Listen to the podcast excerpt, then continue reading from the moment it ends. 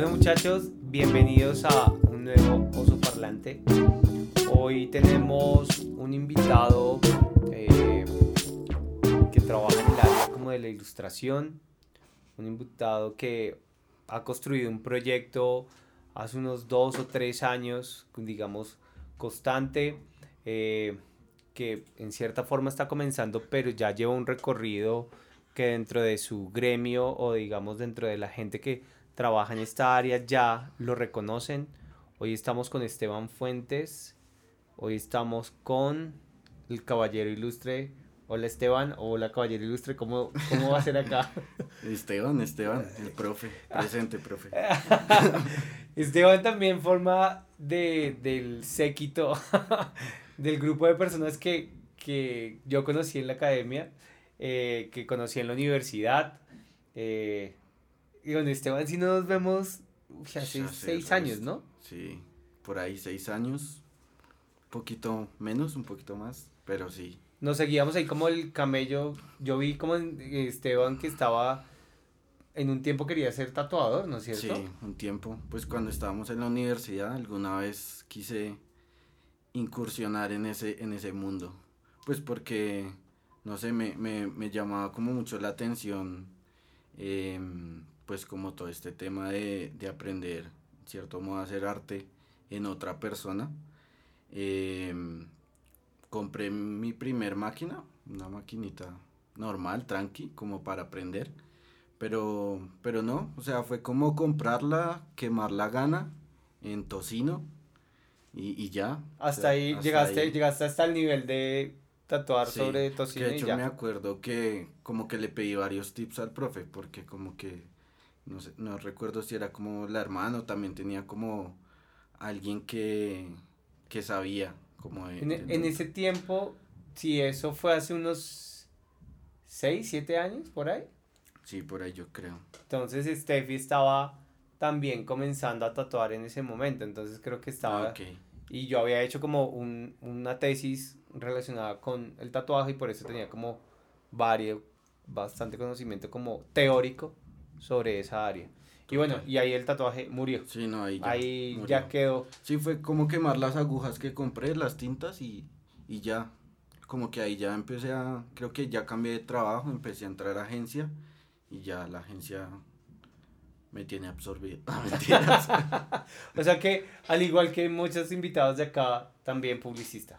También publicista. En formación ya casi como decía el viejo Frank, ya casi. Ya casi. ¿Y estás que ya, ya pronto va a terminar? Sí, estoy como a, a 18 créditos más o menos. ¿Eso es que ¿Un semestre? Como un semestre. ¿Como un semestre? Sí, pues por este, pues yo dije como que me iba a meter ahorita con todo este tema de la pandemia, pero tuve como muchas referencias de, de amigos que están, o, o sea, que hicieron el semestre, el primer semestre del 2020, que lo terminaron virtual y como que no hubieron como muchas buenas referencias, entonces dije como... O sea, este segundo semestre, estamos ahorita más o menos como a octubre, no sé, como 20, 25, bueno, estoy perdido. 26, 26. Eh, octubre 26, entonces decidiste ya segundo semestre dejarlo en stand-by mientras como se normaliza todo y retomar en el 2022. En el 2021. Uy, yo ya largué la pandemia. No, no, no. perdónenme, perdónenme. Sí, sí, sí, sí. Entonces comienzas. No más, no No, no, por favor. comienzas con el tema. Yo me acuerdo en lo, en lo último que nos seguimos el rastro, eh, antes de llegar, como digamos, a, a la materialización de este proyecto, tú estabas con ese el tema del tatuaje, también montabas mucho bici, eh, de una manera urbana, como digamos, de moverse en la ciudad. Eh, tanto así como que tenías grupos de, como un grupo de amigos de bici. Sí, total. Tú me invitaste a montar un par de veces, pero yo pues me movía también del trabajo, pero no, yo salía muy cansado y nunca, nunca fui. ¿Eso terminó en algo en ese proyecto? Fue algo del colegio, pues no del colegio, sino amigos que, que salimos del colegio y, y nos dimos cuenta que, que, todos como que andábamos en bici y, y decidimos como, marica, pues parchemos por las noches más que todo salíamos eh, y hacíamos como, por decirlo así, ruta, pero nocturna, salíamos, eh, pues varias veces salimos como a Sopó, así Paquirá, así de noche.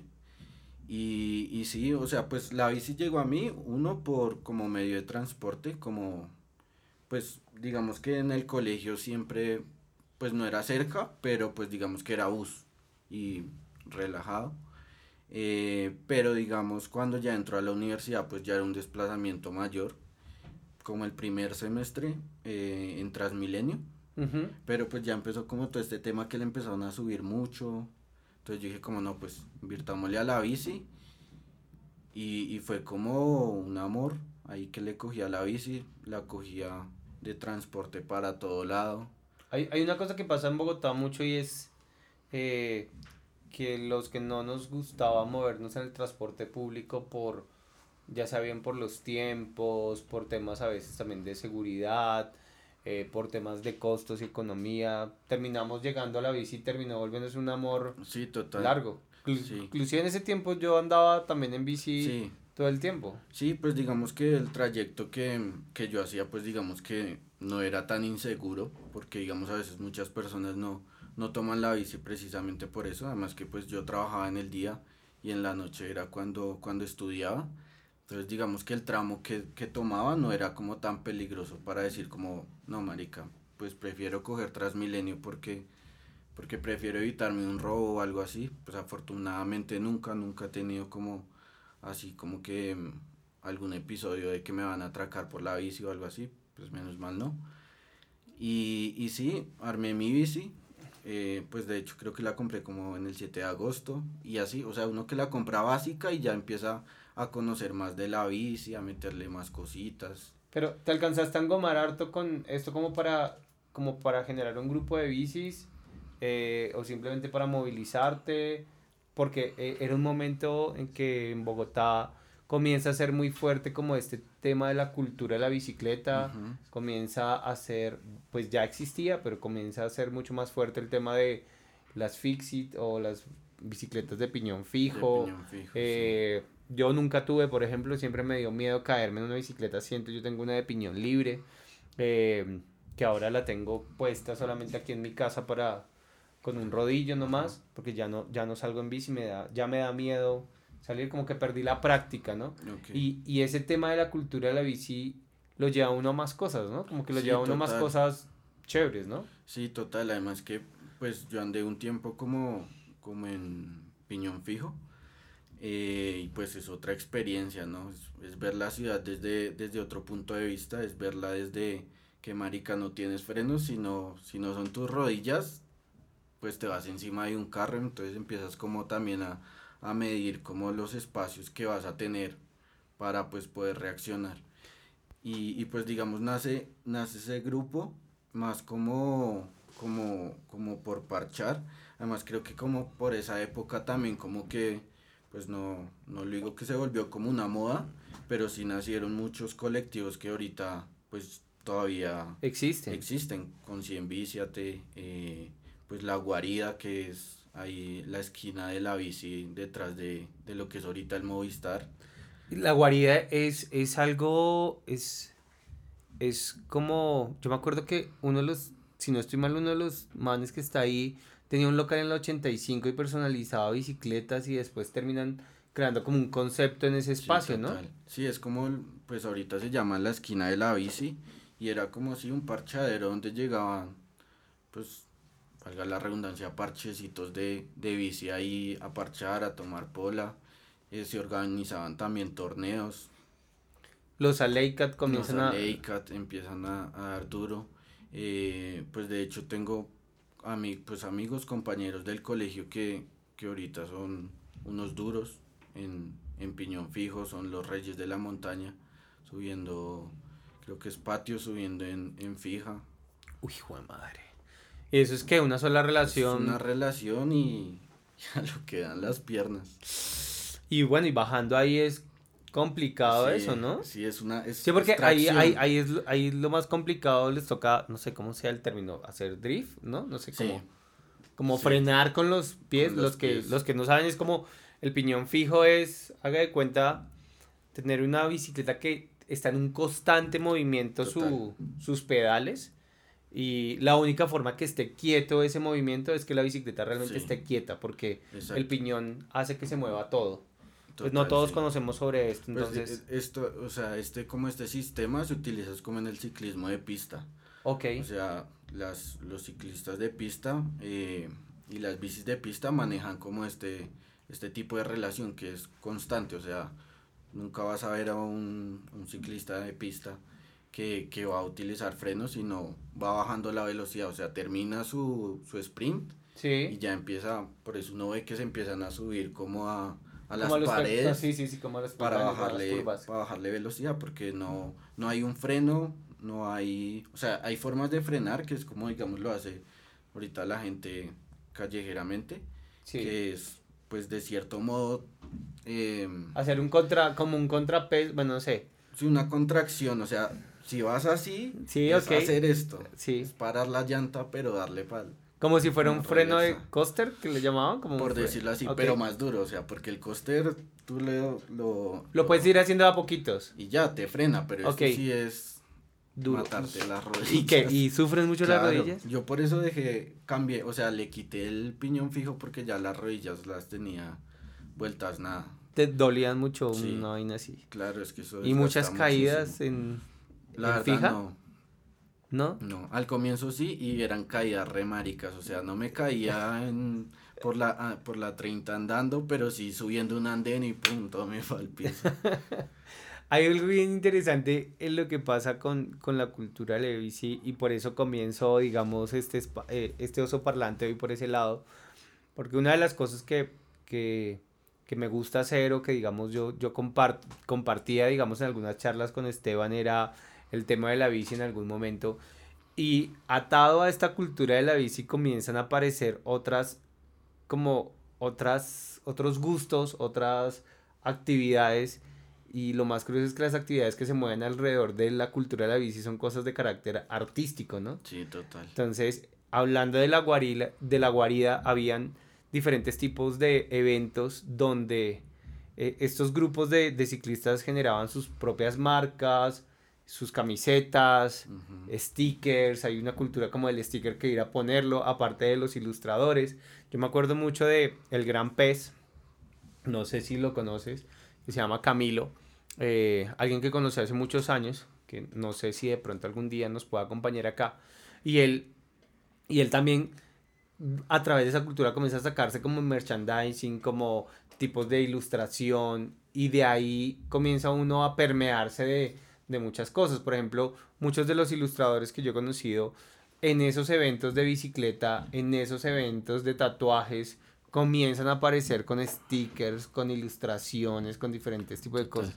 ¿Eso tuvo que ver algo en el proceso que tú llegaste para crear a Futuro Caballero Ilustre? ¿Tuvo algo que ver? Sí, pues, o sea, digamos, yo, yo empecé a trabajar en la empresa de un tío y ahí aprendí muchísimo de, de impresión, entonces, digamos, también de plotter de corte. Entonces, lo que, lo que hacía yo a veces era como cortaba el trabajo, que pues, muchas veces eran placas para carros, para taxis, y quedaba un espacio. Entonces yo decía, como marica, aprovechemos esto. Entonces, eh, cualquier letrica, cualquier vector que me encontraba de, no sé, de una bici, para ponerle pues a mi bicicleta, lo aprovechaba ese espacio, lo metía ahí, lo cortaba y se lo pegaba a la bici.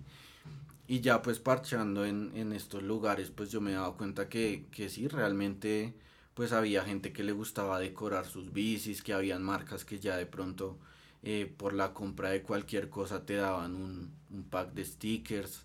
Entonces como que lo vi también como en ese momento de pronto no tan, wow, esto es una idea de negocio, sino lo vi como, marica, sí, pues hay gente que saca stickers, saca, saca como cositas para la bici, eh, pero pues en ese momento no, como que Caballero Ilustre no no, no estaba como en mis pensamientos. Siempre tuve como la idea de, de camellarle algo propio, pero nunca dije cómo va a ser, va a ser esto, va a ser ilustración, va a ser, no. Siempre como que cuando empecé a camellar y como pues uno la subordinación, que sentirse que tienes que llegar a esta hora, salir a esta hora, aguantarte regaños, cualquier marica, pues eso como que a uno lo mentaliza como, marica, algún día tengo que ser yo el que mande, por decirlo así, o, o, que nadie me mande, y, me yo sea el, mi único exacto mi único jefe mi único empleado sea yo. Aparte de que no pues que no sea Herbalife o algo así, ¿no? pues no tengo nada contra eso, pero... Pero sí, o sea, es, es, es, una analogía que uno utiliza mucho con respecto a todo lo que tenga que ver con multinivel, que como cuando te dicen eh, vas a ser tu propio jefe, pero pues realmente estás trabajando para...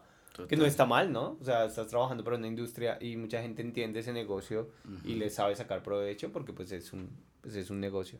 Entonces aquí no es tu propio jefe vende tal cosa multinivel, sino sé tu propio jefe es realmente ser tu, propio jefe. exacto, sí.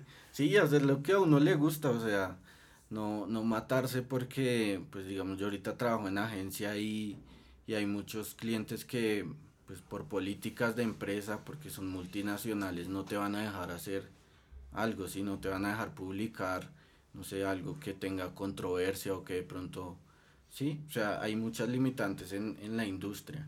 Entonces, si tú tienes lo propio, obvio, tampoco vas a llegar a, a maltratar a otra persona con tu, con tu trabajo, pero pues hay un poco más de libertad, hay un poco más de... Mm, sí, como, de libertad creativa. Exacto. O sea que hay como para contextualizarnos, entonces Esteban estaba a punto, digamos, de terminar su carrera como publicista, lleva creando un proyecto que es Caballero Ilustre hace unos eh, dos, tres años, pero también trabaja en agencia. Total, sí. Sí, o sea, trabajo. O sea, lava, plancha, cocina. Venga, es gente, esta gente es muy activa. Creo que yo hago pocas cosas. me y de hecho, mucho, mucha gente que, que está en el parche ahorita, digamos así, que también ilustra y tiene sus vainas, como que uno comparte en ferias o, o cosas así también es gente que tiene sus trabajos y trabaja para agencia o sus trabajos aparte, pero le dedican, no sé, la noche, la madrugada al proyecto. Entonces, este proyecto, que es? Por ejemplo, que yo tengo aquí nos trajo, Esteban nos trajo de obsequio estos, por acá. Eh, y aparece ahí, el chino Frank nos va a ayudar de dejar como sus redes, que es Caballero Ilustre Bok, B-O-G. Entonces, este proyecto nace en qué momento realmente después, o sea, ya hablamos como del tema de las bicicletas, que siento que es como un contexto que le permite a uno darse cuenta que hay gente que está haciendo cosas que, que de pronto uno no se había pillado, hay una cultura, hay un tema que yo sí creo personalmente que es que la, la bicicleta le da a uno una libertad. Total. Una libertad creativa, una libertad de movimiento, una libertad de, no sé, y una libertad que es peligrosa también, ¿no? Porque pues uno está expuesto todo el tiempo y, y pues ahorita en estos tiempos se han dado cuenta que pues hay mucha gente, claro, hay muchos ciclistas que somos imprudentes, o sea, me incluyo porque también he sido ciclista imprudente, eh, pero pues también hay mucho conductor de vehículo que, que realmente más allá de imprudente, algunos sí quieren hacerle como uno daño y pegarle un susto cuando termina siendo, digamos, como maltratándolo. Pero bueno, ese no es el tema, pero, pero es que el mundo de la bicicleta sí le da uno una, como una posibilidad de ver el mundo en ruedas. Yo me acuerdo cuando hacía algo de fotografía, a mí me encantaba salir en bicicleta, era por eso, porque podía ver las cosas desde como desde primera mano, ¿no? Que era, porque caminar no era una opción en Bogotá, era más fácil, digamos, ir en bici. Entonces, Caballero Ilustre nace cuando realmente, o sea, como como cuando nace Caballero Ilustre, ¿por qué termina siendo Caballero Ilustre? Pues a mí siempre me ha parecido que tú has sido un man como súper tranquilo, eh, súper respetuoso dentro de, de, las dinámicas, dentro del rol que yo tenía de profesor y tú de estudiante cuando yo te dicté un par de clases, pero ¿por qué terminabas llamándose Caballero Ilustre? Que me parece un nombre pues raro porque no es contestatario como muchos nombres que no están mal, que son, que pretenden como digamos generar una posición fuerte en su nombre aquí. ¿Cuál es el objetivo? Ok, pues digamos que Caballero Ilustre nace, pues o sea, cuando empiezo toda mi carrera como de diseño, mm, pues yo aprendí a hacer muchas, pues vuelvo al comienzo, vuelvo a, la empresa de mi tío, yo ahí aprendí a hacer, pues comencé a diseñar con Corel, eh, entonces digamos llegaban placas o sea, llegaban taxis. Sí. Entonces, pues de esos taxis todos tuneados que les ponen placas, luces, no sé qué. Y digamos, llegaban con un, la puerta de un lado golpeada. Entonces, ¿qué pasaba? Tocaba igualarle la placa como la tenía en el otro lado, porque los manes pues obviamente no iban a querer cualquier fuente, querían que quedara igual a la otra. Entonces, pues muchas de esas letras eran un enredo, nunca las ibas a encontrar en Dafon o por internet. Entonces, pues que tocaba, sáquele foto y póngase a, a ilustrar, póngase a redibujarla. Entonces, claro, ahí yo cogí como esa técnica de, de ilustrar con vectores. Eh, no solo eran placas, de pronto logos de, de, empresas o vainas así. Y no se encontraban en, la red, sí, no, tocaba la foto y Pues eran empresas de transporte de barrio, entonces, ah, bueno, listo, necesito el logo. ¿Tiene el archivo en digital? Sí, le enviaban a uno una foto, pues eso no, no, no servía para el corte, entonces tocaba ponerse a, a vectorizar todo para poder cortarlo. Entonces digamos que como que yo creo y siendo como un poco racional, yo creo que ahí fue cuando empecé a coger como técnica eh, con el arte digital, porque digamos yo no me, yo, o sea, yo no, yo no hago un cuadro como lo hace Mactio, no, no, no soy capaz, no, no cojo un pincel y, y pinto, ¿no? O sea, no soy ilustrador, pintor, sí, soy más, es como un ilustrador digital, por decirlo así. Entonces digamos que desde esa, desde esa raíz empieza todo. Después, en la universidad, pues ya em, empiezo a, a manejar Illustrator y me doy cuenta que lo puedo de pronto mezclar con Photoshop y empiezo a tener como otras posibilidades, ¿no? Entonces ya puedo meterle cierto texturizado, puedo meterle ciertos brillos, cierto degradé a la ilustración. Y ahí me hago como unas ilustraciones, que es pues de hecho de, como estas primeras que están como en estos packs que te traje.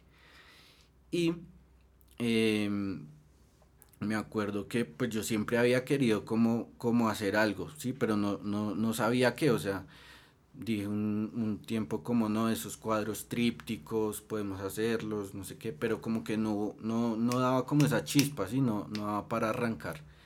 Eh, conozco a mi novia, que es ahorita mi novia, que es Karen, y, y eso del tema de las energías que tú sientes que como que esta persona te, te impulsa a hacer algo y me dice como, oye, tú haces cosas chéveres porque no, no, no lo explotamos, hagamos algo con esto. Y como por esos tiempos decíamos, bueno, pero ¿qué hacemos? No sé qué. No, pues no, no, no, no teníamos como idea. Y lanzan un evento que se llama Stickers Bogotá, que era como el primer pack de Stickers Bogotá, fue como en el 2017, por ahí era, perdón, de pronto estoy equivocado, era en una donde las personas que hacían stickers llegaban a intercambiarlos. Sí, o sea, pues digamos que yo no sabía nada de esto de los stickers. es que creo que, bueno, no sé si es uno que hubo en el centro en algún momento, pero bueno, si no, si no Frank nos ayuda con el dato, cuando comienza este evento. Y, o sea, yo no sabía nada de stickers y veo por Instagram que nace esto. Y decía como si quieres hacer parte, envíanos tu ilustración y tu arroba. Yo lo envío y ellos publican como la, mi ilustración y mi logo. Y yo, y bueno, el evento va a ser tal día, no sé qué, yo, bueno. Y van a lanzar el primer de stickers Bogotá, o sea, iban a venderlo. Entonces, bueno, fuimos, no sé qué, yo imprimí un par de stickers, no sé qué, como un metro cuadrado, los, los cortamos y los llevamos, pero sin saber ni idea cómo se comportaba el parche, o sea, era como vamos a ver qué pues se ve como chévere y, y vamos, parchamos, era en una cervecería, como por la, abajito de Pro Familia. Ok, como en la 36 aquí en Bogotá, 34 más o menos. Entonces, nada, fuimos y con Karen y, y arrancamos, o sea, estaba relleno, no sé qué, y claro, entonces ahí ya empieza a ver la dinámica, que era como que eh, el intercambio de calcas, tú me muestras qué tengo, yo te muestro, cambiamos, no sé qué, y ahí como que empezamos a entender un poco más que esto del sticker sí era como una vaina wow, o sea, mucha gente lo hacía. Entonces esa vez intercambiamos, o sea, nos quedamos sin nada de lo que nosotros llevamos, pero pues nos trajimos arte de otra gente. Eh, ahí conocimos a Juan Chaco, que es un, un man muy, muy áspero. Em, y conocimos a, a muchísimos ilustradores ahí como intercambiando stickers precisamente. Entonces nos dimos cuenta como salimos de ese evento y como, wow, esta vaina como que, que es chévere, ¿no? Entonces, pues nada, ellos ya organizamos todo el tema y em, pues como yo soy publicista, ya como volviendo a por qué nace Caballero Ilustre, Eh, pues no soy publicista, ya casi. Bueno, ya casi. Eh, pues a mí siempre me ha gustado como darle cabeza a los nombres, ¿no? O sea, como de pronto en sí, es meterle el racional creativo al tema que tenga una razón de ser. Exacto, entonces pues, pues me, me puse a, a, rayar, a rayar y, y pues caballero ilustre, no sé, en, el, en, en la sociedad casi siempre es como un saludo, ¿no? Es como caballero ilustre, ¿cómo le va? Entonces, uno nace de eso, pero también el caballero ilustre es como de póngase a ilustrar, caballero ilustre, póngase a la acción. Ah, sí, entonces ahí es como, como Termina siendo como un llamado a, a la acción. A que, usted a que, a que me ponga a ilustrar. entonces, nada, Cuando, yo, yo, sé que en publicidad, en algunos programas académicos, hay, forma, hay, digamos, como materias relacionadas con historia del arte, en algunos no tanto, dependiendo como también de los programas o los currículum que tenga cada programa. Eh, ¿Hay algo de eso en, en, en, lo que comienza a influenciarte a nivel gráfico? Es claro como que antes no dibujabas, o sea, como que no, no, no. existe, como por ejemplo Mac nos comentó que, que es algo similar a, a, en cuanto a la actividad que realizas de Mac, que Mac decía, sí, yo desde pequeñito dibujo, siempre tuve esa vena, siempre tuve esa inquietud, eh, Esteban también, entonces, desde chiquito, en la servilleta, en el cuaderno. No, digamos que yo no tuve esa escuela. Yo creo que era el primo que quería ser futbolista. Ah, ok. Entonces, no, sí tenía primos y un primo que, que hacía historietas de, de Goku y de Dragon Ball muy, muy tesas a, a, esfero, o sea, ni siquiera eh, a lápiz que tenga oportunidad de borrar, sino a punta de, de esfero pero pues yo no, como que de chiquito nunca tuve como, como esa, esa escuela de decir, todos mis cuadernos eran rayados con monachos o algo así, no. Yo creo que cogí, o sea, le cogí gusto por este mismo tema que, que, que he dicho ya varias veces. Desde, de lo de tu tío. Desde mi tío. De comenzar a darse cuenta que podías crear cosas, de utilizar una herramienta. O sea que bueno, pues es un dato chévere porque no necesariamente como lo que uno termina haciendo es algo que como que siempre tuvo claro desde el principio, sino que también se lo va encontrando uno en el camino, Exacto, sí, y, uno va puliendo pues las cosas, o sea, yo comencé con Corel, como decía, que muchos pues ahorita lo critican, pero yo creo que es una herramienta que pues cumple su función, o sea, es, es un programa de diseño y que pues ahorita lo utiliza mucha gente en el recorte, pero pues tampoco es como para desmeritarlo, ¿no? O sea. Sí, es, es, igual es que es un programa que es compatible con ciertos software de, de, máquinas de impresión en particular. Exacto, sí. Como que, pues, como, que no tiene problemas. El, o sea, su gran ventaja que hace poquito se la ha tumbado era que dejaba crear mesas de trabajo gigantes. Illustrator te dejaba como hasta 5 metros, como 30. Pero pues Corel sí dejaba como unas, o sea, digamos, pavallas de 12 metros. Lo dejaba tranquilo. Entonces, pues digamos que era una herramienta ahí que con la que aprendí, pues a la que pues le cogí también amor. O sea, hay, hay una cosa bien curiosa que uno no sabe y podría yo recordar hoy a quién, a Juan, diciendo, uno no sabe como el alcance que tenga cierto tipo de decisiones y cierto tipo de acciones sobre, sobre, lo, sobre el proyecto que uno va realizando en el día a día. En este caso, como la experiencia que tuviste a nivel de impresión, saber qué tipo de papeles, saber qué tipo de tintas, qué tipo de técnica sería la ideal para terminar siendo los stickers y de pronto no perder tanto dinero al momento de imprimir, porque a muchos sí les pasó eso, ¿no? Imprimían con cosas que medio le caía agua y se iba. Sí, total, digamos que eso me dio mucha escuela para decir, ah, pues ya tengo un plus y es que puedo decir que mis stickers no, o sea, al cliente que me, en la feria donde hay muchos ilustradores, decirle, puede pegarlo en la bici, no se le va a caer, no se le va a borrar, porque tiene un laminado.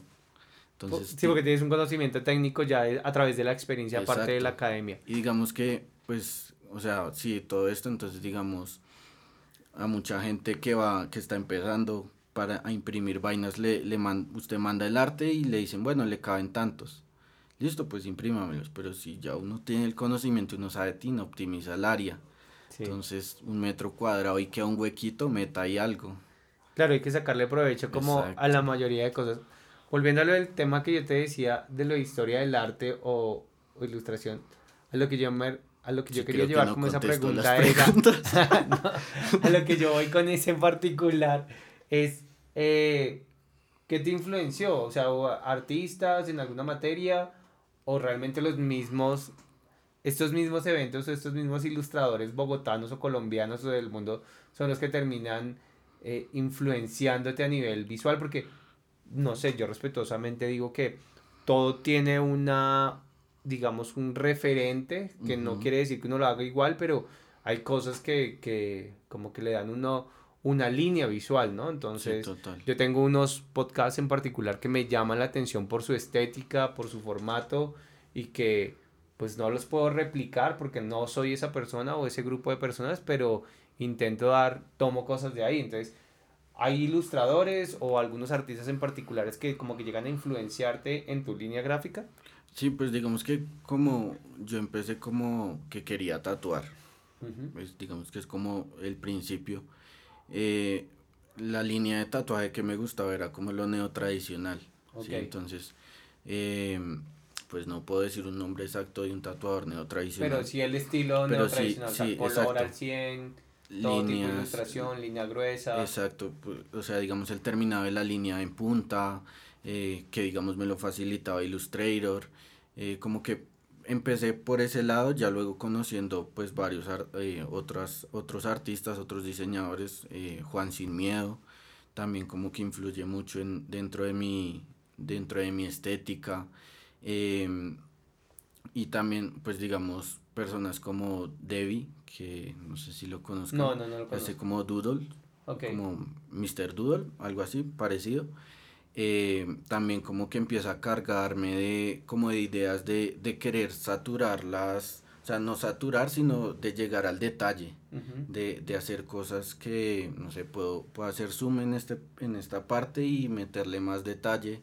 Eh, ya después he, pues, tenido la oportunidad de pronto compartir con Ataúd, que es también un gran ilustrador, que también empieza a meterle como este tema de detalle y, y como que esa es como la base, siempre como tratar de mirar qué está haciendo, no, no copiar, porque pues sería, pues no sería la gracia, pero sí mirar de pronto qué están haciendo otros ilustradores, eh, qué líneas de diseño de pronto están saliendo, y, y como que tratar de mezclar como todo esto, eh, pues a una gráfica, digamos que a mí lo que en particular me gusta como ilustrar mucho son como rostros de animales, o sea, es como, como mi fuerte, por decirlo así. Entonces, digamos, em, en, esta, en esta pandemia me salió una ilustración de, una persona em, que necesitaba hacer como ilustración científica.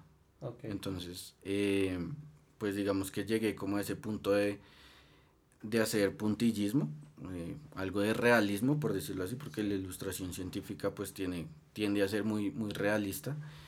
Y, y como que todo ese proceso, todo llegar a analizar bien como tal una, una imagen, eh, mirar los matices de pronto del animal, eh, hacer mood boards de, de, de animales, cosas así, como que es como lo que, lo que puede, puedo llegar a decir que es como mi influencia, ¿no? O sea, no puedo, no, no tengo un bagaje como para decir, eh, me baso en este ilustrador como tal porque me gusta la línea, sino es como un conjunto de muchas cosas, de pronto también cosas que veo en la publicidad, eh, artes que de pronto bajan otros diseñadores que de pronto a mí me toca adaptar, entonces como que es un bagaje, como que, o sea, todo el tiempo estoy como en, en ese mundo de de, de, nuevas cosas, de cómo se aplican los colores de pronto a una marca o algo así.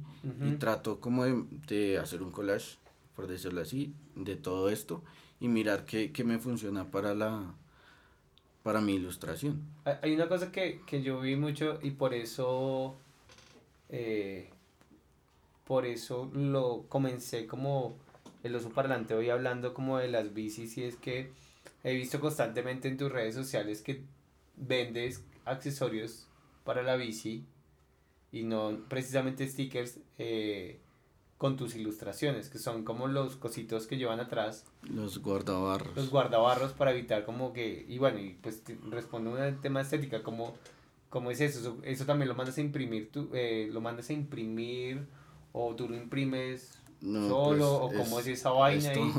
todo, el proceso, o sea, es como que si soy, soy, soy la en Caballero Ilustre junto a Karen, eh, porque pues todo este bagaje que tuve ahí donde mi tío. Creo que tienen que poner a mi tío por todos lados. Si tiene un negocio, por favor, nos das el dato y lo ponemos. Ponemos en las redes del tío y que gracias, tío. a llamar el, tío, el tío Esteban, gracias por, como por todo lo que ayudó ahí. No, pues, o sea, ahí aprendí a, a mandar vainas a corte láser, aprendí a laminar sin laminadora, aprendí a, a imprimir aprendí, aprendí a pegar un sticker o un adhesivo sobre un poliestireno, aprendí a pulir un poliestireno, entonces todo, todo lo hacemos nosotros prácticamente, o sea, es... O sea, ustedes compran el, digamos, el, plástico. Compro la, compro la lámina de poliestireno. ¿La cortan ustedes? La mandamos a corte láser. Ok. Pues hacemos el arte del corte láser, la mandamos a corte láser. ¿Y ustedes son los que lo pegan? los limpiamos porque pues el corte láser siempre quema un poquito, o sea, deja como... ¿Un polvillo o algo así? polvo. Eh, lo limpiamos, lo pulimos. Eh, pues ahí si mandamos a imprimir el vinilo, pues lo pedimos obviamente laminado.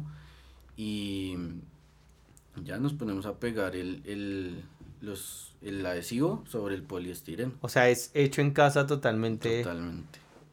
O sea, el caballero ilustre, caballero pegue, caballero, caballero corte, caballero diseñe, caballero, Total. caballero haga. Sí, y pues se ha vuelto como algo pues que ha fortalecido pronto la relación entre los dos. Pues mi hermana y mi mamá también en ocasiones nos ayudan, pero digamos que, que ha sido como esos ratos de pronto libres, por decirlo así, los ocupamos en, en hacer cosas para Caballero Ilustre. Entonces de pronto Ahorita porque tenemos como esta producción de guardabarros, pero de pronto a veces, no sé, mandamos a imprimir stickers y, ya no los mandamos a rotular, sino pues de despacho por ahí cuando estamos nos ponemos a cortar nosotros. Sí, no, eh, en, ese, en esa, esa, eh, esa escuela sí la hice en algún momento, o inclusive todavía la hacemos. Nosotros también, digamos, hacemos botones y nosotros tenemos la cosita para los, los, los botones. Eh, para el proyecto de Tefi Lines y pues también para los parlantes tenemos algunos. Eh, y también como que le queda a uno esa cosa de hacer taller dentro de casa, de hacer, de construir como, de, de materializar totalmente como lo que uno está soñando y está produciendo y pues eso es algo que pues creo que es como que le da un plus de valor a, a lo que uno produce también, ¿no? Como que, como, como que termina siendo mucho más gratificante. Y esto pues lo hacen mucho, digamos, en la escena bogotana todavía, o colombiana creo yo, eh, pues yo hablo desde Bogotá porque es la, digamos, como el contexto que yo conozco, pero hay mucho evento que ya le da cabida a todos estos espacios, ¿no? No ahorita, desde hace mucho tiempo, pero de pronto mucha gente no lo conoce. Sí, exacto, digamos que pues ahorita por pandemia eso no, pues no se mueve mucho, pero sí... Eh, pues después de ese primer evento empezamos a ver que, como ya metiéndonos por ese mundo, empezamos a ver que, que hacían muchos eventos sobre esto, entonces, y gente de pronto mismo ilustradores que hacían, que hacen eventos, entonces pues no sé, tú pagas la mesa y ya pagas la mesa y llevas tu mercancía y expones tu, tu arte, lo vendes y pues a nosotros nos ha ido bien y creo que son espacios muy rentables para, pues, para este tipo de, de emprendimientos, por decirlo así. No me gusta mucho llamarlo emprendimiento. No, a mí tampoco. La palabra emprendimiento a veces ya también... Sí. Como la de reinventarse, que hablaba creo que yo en el primer capítulo del oso parlante, como que también ya termina siendo una palabra muy castigada. Exacto. Entonces todo se vuelve un emprendimiento, todo se vuelve una reinversión, sino yo lo diría respetuosamente como proyectos personales. Sí. Que inevitablemente en algún momento se pueden volver empresa o generar un ingreso. Exacto, sí. Entonces, pues inviertes algo de tu dinero y, pues expones tu arte. Entonces, es, son espacios muy, muy chéveres eh, donde pues también eh, intercambias stickers de pronto con otras personas que no, que no tienen como tal una marca, por decirlo así, sino pelados que hacen bombing, que bombing es como pegar stickers por, por toda ciudad, por toda la ciudad. Ok. Eh, entonces también cómo cambias este eh, tus stickers por otros y, y ya son espacios. Pero, pero digamos también, hay una cosa que me parece interesante, es que eh, las personas que están como en alguna formación de carácter como comercial, ya sea bien publicistas, administradores, o que tienen algún bagaje adicional, siempre terminan monetizando esto que hacen, ¿no? O sea, como, que, como que uno termina buscando una monetización, generar un, un ingreso, mm, digamos, para que se sostenga ese proyecto como tal y en algunos casos, pues para que nos dé un modo de vida o un ingreso realmente significativo para podernos dedicar a eso. O sea, la publicidad sí, o digamos tu formación académica sí te permitió ver eso desde, desde ese punto de vista o fue un tema más de que en la casa siempre se arma negocio de todo. No, pues la publicidad sí influye mucho en, en Caballero Ilustre y, y, es desde el punto de vista de em, verlo todo siempre como una estrategia, ¿no? Entonces, eh, la publicidad te enseña que no en cualquier momento puedes lanzar un producto, eh, que tienes que conocer un poco quiénes son tus seguidores, que, le aportan, o sea, que le aporta tu marca a ellos eh, y tener un concepto, o sea, tener un concepto de, entonces, no sé, lancé estos guardabarros, pero entonces le doy un nombre a la campaña y los tres guardabarros. Sí, puede ser algo muy culo, pero, pero como que trato siempre de estructurarlo todo, bajar un concepto y de ahí ya desprenderlo todo. Entonces, digamos, también he aprendido muchas cosas de digital, entonces sé que mis seguidores se conectan a tal hora, entonces no publico por publicar, sino ya sé que existe una herramienta que me puede que puedo programar mis contenidos y lanzarlos ese día y sé que van a tener mayor interacción. O también sé de pronto algo de pauta, entonces en ocasiones le he metido pauta a algunas cosas que, que ofrezco. Entonces, como que la publicidad siempre me ha, me ha, me ha como ese plus de decir como no es solo una ilustración, no es solo un ilustrador, sino es también un publicista que los quiere engañar. Caballero Ilustre.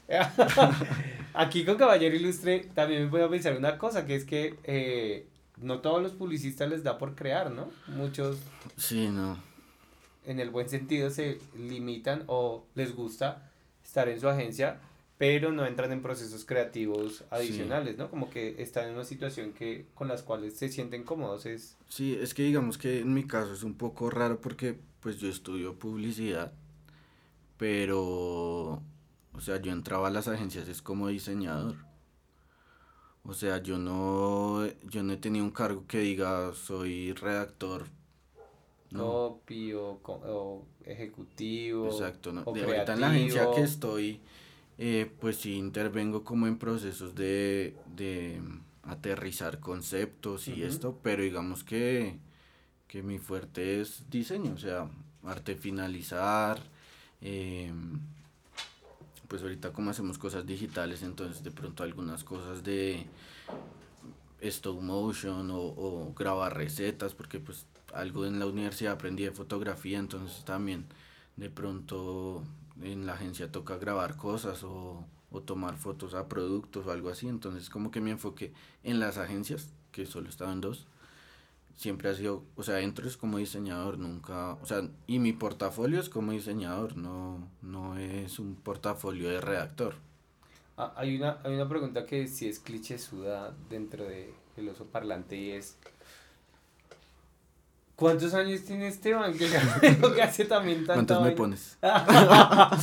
pues basado en la media promedio de mis invitados, debe estar alrededor de los 25, 26 años. 24 ah, recién cumplidos. eh, no, pues apaga y vámonos, sigue siendo lo mismo. Eh, hay, hay mucho trabajo, hay mucho talento, hay mucho... Venga, ¿por qué cogen juicio tan rápido ustedes? Yo a los, los 24 no sabía ni siquiera qué iba a hacer en la vida. Creo que a los 30 comencé a aprender qué lo que quería. ¿Por qué cogen juicio tan rápido? Me metieron miedo de que el mundo se va a acabar, entonces es como hágalo rápido. ¿Será eso? Pues no sé, yo creo, ¿no? Igual, pues, no sé, son como historias de vida, pero eh, en mi caso, pues, siempre, o sea, desde como los 10 años he vivido con mi mamá y mi hermana. Sí. Y pues uno en el colegio, pues, o sea, digamos que el niño normal, como que pues sus papás se lo dan todo, no sé qué.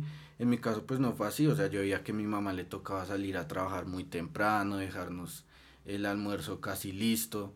Entonces como que eso también a uno lo mentaliza como, marica, yo tengo que hacer algo por mi mamá. Sí, entonces tan pronto pude salir del colegio fue conseguir trabajo y empezar a ayudarle a la, a la madre. Claro, entonces, pero, pero hay una frase ahí que, hay dos cosas que son como bien importantes y, y me voy a meter ahí un poco y como para irle dando cierre a este oso parlante es, uno, nos han metido miedo, ustedes son una generación que les han metido miedo en el sentido que todo, miedo en el sentido de que todo toca hacerlo ya. Sí, entonces, todo, entonces tenemos que, que lograrla antes de los, ni siquiera antes de los 30, sino antes de los 25 ya tenemos que haber logrado lo que decían en mi generación, casa, carro y beca. Eh, y no es un afán, digamos, por ejemplo, de familia, sino es un afán de, de, de materialización de proyectos. Entonces, por eso será que, sí, más de uno... No, es, pues tampoco no es, generalizado, pero... Sí, y tampoco es verlo así porque de pronto entonces van a decir que uno lo hace por hacer. Ah, ok. Pero sí es como que nos dieron esa conciencia de, de aprovechar el tiempo quizás, de, de saber que, pues, marica, yo puedo estar relajado y salgo de mi agencia y me voy a la casa a jugar Xbox y y ya, güey, o sea, no hago nada más. Ya tengo mi sueldo fijo y, y, y ya.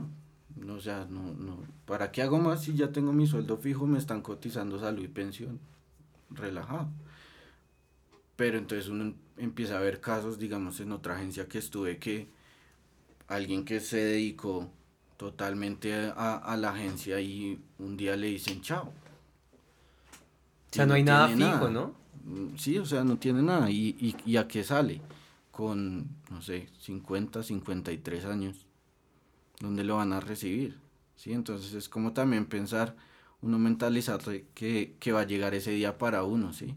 Que, o, sea, la publicidad y esta industria es algo que, que cambia casi que cada día, por decirlo así, y va a llegar un momento que tú vas a ser, pues, por cierto, obsoleto. Y pues si tú no tienes nada tuyo, ¿a qué, o sea, ¿de dónde? ¿De dónde vas a seguir viviendo, por decirlo así? Entonces digamos que Caballero Ilustre también nace como esto, como una oportunidad de, de empezar a, a germinar ese, ese, ese, ese, esa empresa o, o ese proyecto personal más bien, eh, de que cuando se acabe mi vida laboral, puedo siempre tengo, como... tengo unas bajo la manga, siempre tuve un proyecto tengo que fue mío. Exacto. Y, decir, y firmar como que lo hiciste tú, o sea, porque digamos muchas veces en la agencia tú haces cosas, pero tú sabes que... Eso no es tuyo. Sí, no, eso es de la agencia. Eso, eso, o sea, lo puedes meter en tu book, sí. y, pero pues eso, ni siquiera la agencia se lo gana, es la marca. Sí, ni siquiera, ni siquiera la agencia se lleva ese crédito. es, la marca. Si uno dice marca tres, tres palitos, hizo tal gran campaña, gran pieza publicitaria y ya, pero nunca hablan que estuvo con la agencia tal, que el diseñador fue tal, nunca, nunca se dan esos créditos, ¿no? Además que, pues, a, a, menos que sea, no sé, un premio, pero pues esas campañas a veces son como un poco irreales, ¿no? Sí, y además viciadas, ¿no? Muchas como que de pronto es muy difícil también hacer visible dentro de, dentro de ese espacio. Y la segunda cosa es como la familia, ¿no? Como también, yo también, mm, mamá 100% y de pronto por eso eh, también procuro hacer como tantas cosas al mismo tiempo. Y es porque la mamá como que le enseñó. Ahora bien, claro, hay familias nucleares, papá y mamá, que también los dos la guerrearon al 100 y y pues le enseñaron una moda, una, perdón, una moda no, una forma de, de ver y, digamos de enfrentarse al mundo, pero los que fuimos educados solos por las mamás también, eh, eso también lo marca uno harto, sí, total. Sí, o sea, a ver, uno la mamá que todos los días dándole y dándole y dándole. Como que a uno, a uno lo mentaliza, algún chip le cambia a uno y uno dice como, algún día tengo que hacer algo por ella. Porque sí, o sea, pues no, no digo que mi papá hizo falta dentro de mi crianza, porque pues mi mamá suplió los dos papeles perfectamente. Eh, y si uno, o sea, como que le coge esa, no sé qué es. Sí, no, yo siento que como que, que, que en el caso cuando las mamás se quedan solitas, eh, pues ellas son sin excusas con todo, ¿no? Sí, ellas como que no, y el no, no, hay excusa de nada, no hay, igual, por ejemplo, yo, yo soy papá ahorita y, y pues nada, o sea, pues yo, le me, yo me pongo la 10, pero jamás igualo, digamos, el rol que cumple Steffi, o sea, digamos, yo me pongo la 10, ella se puso la 14, o sea, yo o sea, no alcanzo, digamos, todavía a suplirlo todo, aunque quiera, y pues intento de, de, trabajar como en eso constantemente, como intentar de, de dar como un buen ejemplo, una buena guía para, para mi hija y, y pues nada, pues enseñarle también, así como tú aprendiste de tu mamá y como yo aprendí de la mía, que trabajando es la única forma como la va uno a lograr, o sea, sí, darle, darle seguido. Pues de hecho cuando, cuando creo que salió el de Mac, yo, yo te, pues por ahí como que cruzamos un par de mensajes y, y sí llegamos a, o sea, Mac y yo creo que todos lo han dicho aquí, Frank también lo ha dicho, y es que es constancia, o sea, eso es de darle todos los días, eso no es de de que apareció un millonario y te dio mucha plata y ya te puso tu marca en el cielo y vas a hacer, no sé, ilustraciones para Bavaria o algo así, ¿no? Eso es de darle duro. Y la gente que ya trabaja con marcas les pregunta si llevan 10, 15, 20 años dándole. Entonces, pues es como, como, como eso, ¿no? Como darle, darle y darle todos los días y darle con, como con amor, ¿no? Y, y siempre pensando en cómo como en querer más. O sea, no, no, no quedarse como en, listo, ya lograste, pues en mi caso le digo, ya logré hacer, no sé, el rostro de un oso, y pues haga otra mierda que pueda hacer más. Ahora vamos por el rostro de otra cosa. Exacto. Entonces siempre, siempre es como un constante crecimiento para, para que esto pues llegue pronto a estos espacios, ¿no? Que pues de pronto ya, pues yo no me, yo no siento que, que esté aquí porque, o sea, llevo dos años y yo siento que, no, no soy nadie todavía de pronto dentro del gremio. Y lo decía de pronto Nicolás, Nicolás Fela en, en un podcast que también escuchaba, también lo decía, uno es, uno es la hamburguesa. O sea, uno es el, la carne de la hamburguesa. Para arriba hay un montón, para abajo hay un montón. Entonces hay, hay, hay muchas vainas que, que todavía faltan. Sí, no, igual, igual lo que, lo que buscamos y digamos también por eso invito a Esteban y, a todas las personas que, que han aceptado y que espero que a futuro sigan aceptando como la invitación ya que estamos cercanos a, terminar esta primera saga. Yo le digo saga por Star Wars y esto se llama episodios. Creo que eh, el de Esteban va a ser el episodio 9. O sea, siempre ha sido... Eh, solamente fallamos una semana, desafortunadamente por un tema técnico.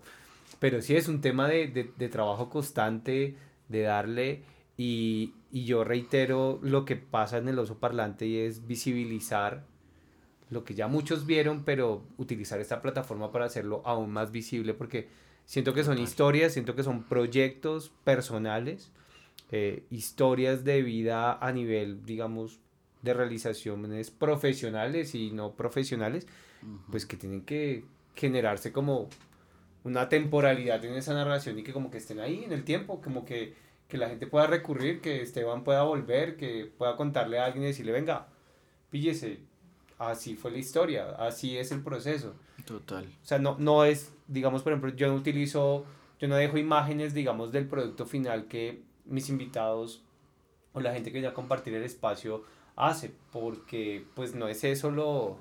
Sí, no no es se vuelve aburrido. No, no, y no es mi objetivo. Se vuelve un, un rapi. Sí, o sea, como que, ay, venga, sí, cómprelo, chévelo. No. no, y, si algún día tengamos pauta, pues que sea YouTube la que nos la mete, pero, pero, pero que no sea un tema de que venimos a promocionar algo, sino que venimos a contar qué fue lo que hizo Esteban Fuentes para llegar a construir a caballero ilustre, que eso es. Exacto. Y digamos que algo que dices sí es muy, es muy cierto y es como contar historias. Y de pronto, pues no es porque esté en, tu podcast, pero pues digamos de los profesores que, me han marcado, digamos, durante mi carrera, ha sido tú y otro profesor que tengo ahorita en, la otra universidad. Em, que son personas que realmente uno les aprende porque cuentan historias, porque las clases son basadas en, en experiencias, en, vea, pillé esto, esto pasó así, esto pasó así, y no se quedan como en la teoría de, de no se dice target, se dice target.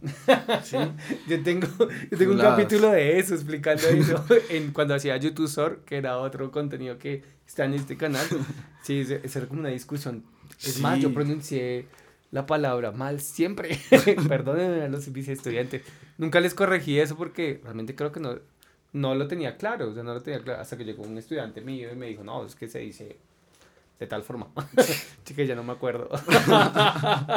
Entonces, sí, yo creo que, que, uno, y uno realmente se le queda son eso, las historias que uno puede transmitirle a otra persona. O sea, y, y, y ya.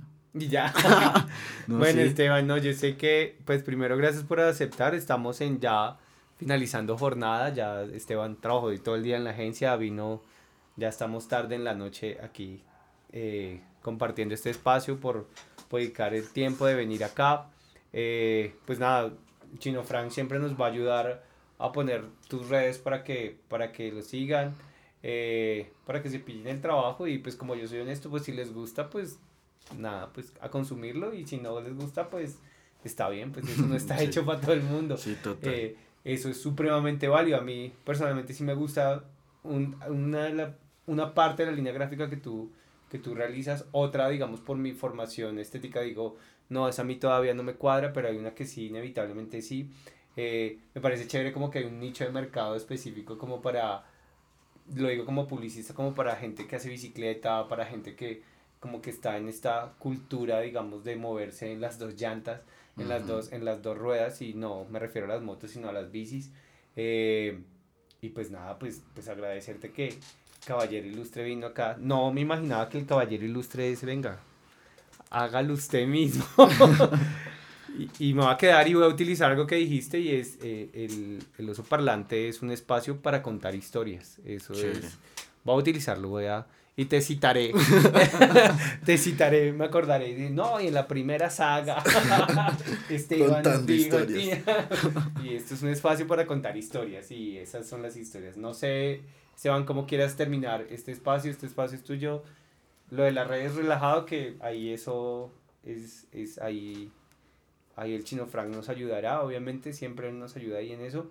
Eh, y no sé si quieras dejar algo ya para finalizar. No, pues eh, primero pues se hizo todo lo que dijo el profe. no, sí, mentiras. Sí, profe. no, no, muy, muy chévere este espacio, la verdad. O sea, em, lo que decía ahorita, siempre he sido fan como del profe. Em, creo que estas historias y todo esto que genera, pues son cosas que, que sí o sí deben estar. Son como, en, este, en mi caso, son como salirme un poco de, de cierto modo de la rutina y, y, mirar hacia atrás, que también uno darse cuenta que a veces uno ve es como solo el ayer, pero pues marica, de hecho hartas cosas que, proceso. que, que también pues es valioso rescatar. Em, y, y, pues, o sea, como desde que me dijiste que, que, que si quería venir, eh, fue como hacer esa retroalimentación, Mari, que yo que voy a hablar. Yo que voy a hablar. Porque ese man no dice que va a preguntar. Exacto. Entonces, pues también uno, se da cuenta que realmente pues sí ha hecho cositas y, y que todavía falta un montón.